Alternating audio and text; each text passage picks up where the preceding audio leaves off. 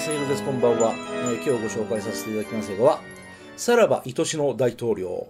2010年の日本映画ですね。えー、監督は、世界の鍋やつさんです。えー、出演は、えー、宮川大輔さんと、えー、剣道小林さんですね。えー、ヒロインは、吹石和恵さんとか、釈由美子さんとか、えー、そのさ、いろいろあんな人やこんな人や、えー、っと、要は、関西のお笑い映画と言いましょうか。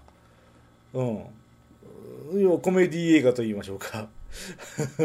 はい、そっちの映画です。これはね、予告編がすごい面白い。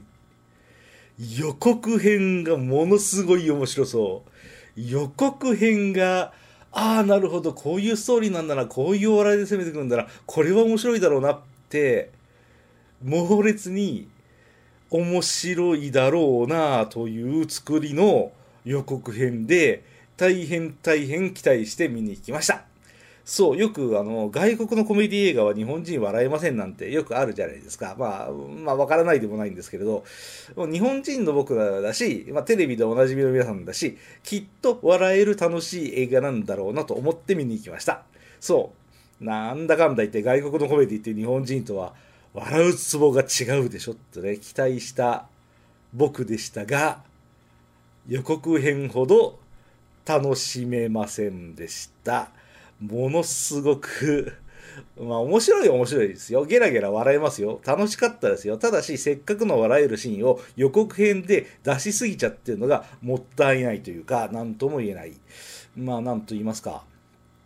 うん、関西人にしか笑えないシーンとかもあるらしいんですよ。まあ、あの、要はローカルネタですよね。うちは受けですよね。うん、評価が、それを知らない僕がつまんなかったですって評価するのはフェアではない。僕が勉強不足なんだと言われればそれまでかもしれない。ただし、期待したほど面白くなかったっていうのが素直な感想ですね。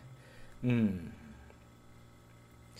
まあ、あの、松本人志さんとかもね、本当はもっと笑わせてほしいんですけどね、やっぱ映画っていう表現方法では難しいのかなという、そういう気持ちになる映画。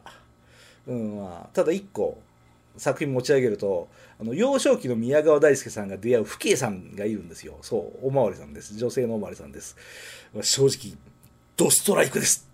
っていうシーンがあるんですよ、えー、僕も、えー、幼少期の父兄さん、うん、幼少期の宮川大輔さんが出会う父兄さんは正直ドストライクですってね。あのそんな風に思いますけど、まあどうなんでしょうね。まああの、本当に本当に、そう、面白そうな映画、うん、だったんですけどね、本編はそこまで面白くない。最後に、えー、1個持ち上げると。映画開始前に、え要するに100%アホになって素直に笑ってください。インテリブルのはかっこ悪いのでお読みくださいという趣旨のテロップが表示されるっていうふうにね、えー、出てくるんですけど、僕がインテリぶっててかっこ悪いのかもしれません。で、ついでに、えー、さらに、えっ、ー、と、ウィキペディアのことをそのまま読み上げますと、えー、TBS ラジオライブスター歌丸のうんたらかんたらのシネマハスラーうんたらかんたらで、えー、大賞56作品中はそんなない。うん、だそうです。納得ですね。えー、あの歌丸さんが酷評してるけど俺結構面白かったですよっていう映画たくさんありますけどさらば愛しの大統領は予告編だけは最高に面白い本編は本当に面白くないというのが僕の正直な感想です。